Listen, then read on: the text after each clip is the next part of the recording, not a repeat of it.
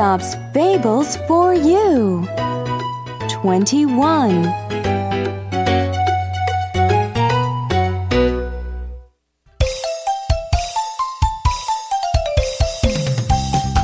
The Son and His Mother.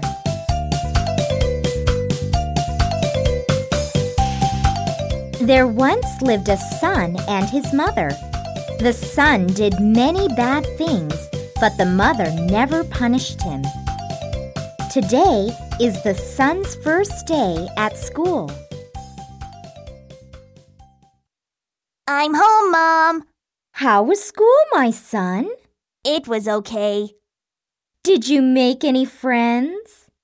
No, Then what did you do at school? nothing much. Can I go to my room now? Wait a minute. What are you hiding behind your back? It's nothing. What is it? Just show it to me. I won't punish you. You promise? Yes, I promise. Then here, it's a toy car. Where did you get it? Well, um, It's all right. Just tell me. I won't punish you. a friend gave it to me. A friend? You said you don't have any friends. Well, um, It's all right. Just tell me the truth. I won't punish you. you really won't punish me? Of course not. Well, to tell the truth, I stole it. Oh, really? That's all right. Go ahead and play with it. Thanks, Mom. You're the best. A few days later, the son brought home a storybook. I'm home, Mom. Did you have a good day, my son? Yes, look what I have. What is it? It's a storybook. Where did you get it? Promise not to punish me? Just tell me. I won't punish you. Well, I stole it. It's new too. Let me see. It really is new. It's all right. Go ahead and read it. Thanks, Mom. You're the best.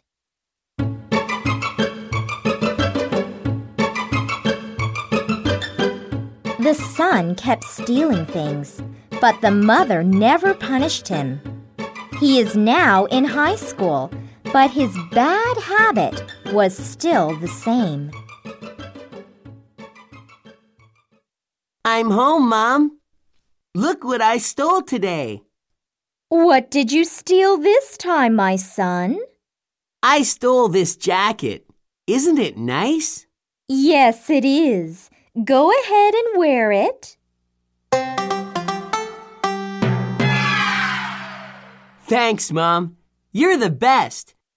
What should I steal next time? I don't care. Whatever you wish, my son.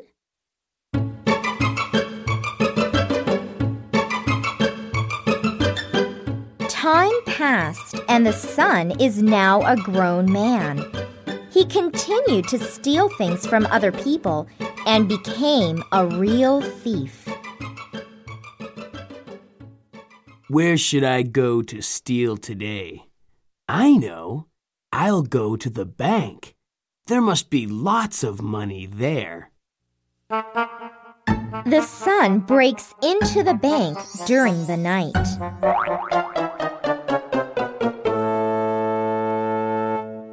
Wow! Look at all of this money. I'm rich now.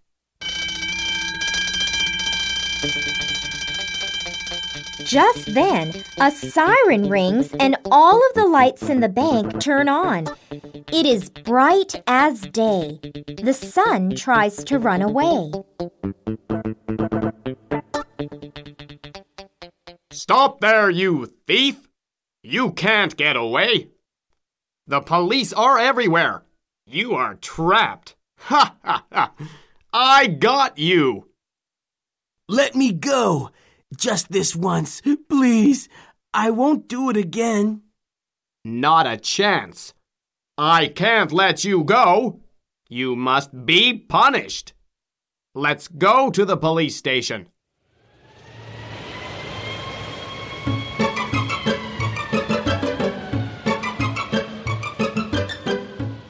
The guard takes him to the police station. The son is locked up. His mother comes to visit him. Are you okay, my son? No, I am not okay. I am in jail. Why did you do this? Come here closer, Mom. I'll tell you. The mother goes closer to her son. Just then, the son bites her right ear. Ouch! That hurt! Why did you do that? You are a bad boy. You should be punished. Why didn't you punish me before? Because of you, I became a thief. What do you mean, my son? I didn't do anything. That's just it. You didn't do anything. You never punished me, and now I'm in jail. Why didn't you punish me when I first stole the toy car? Because I loved you. I'm sorry, my son. It's no use now.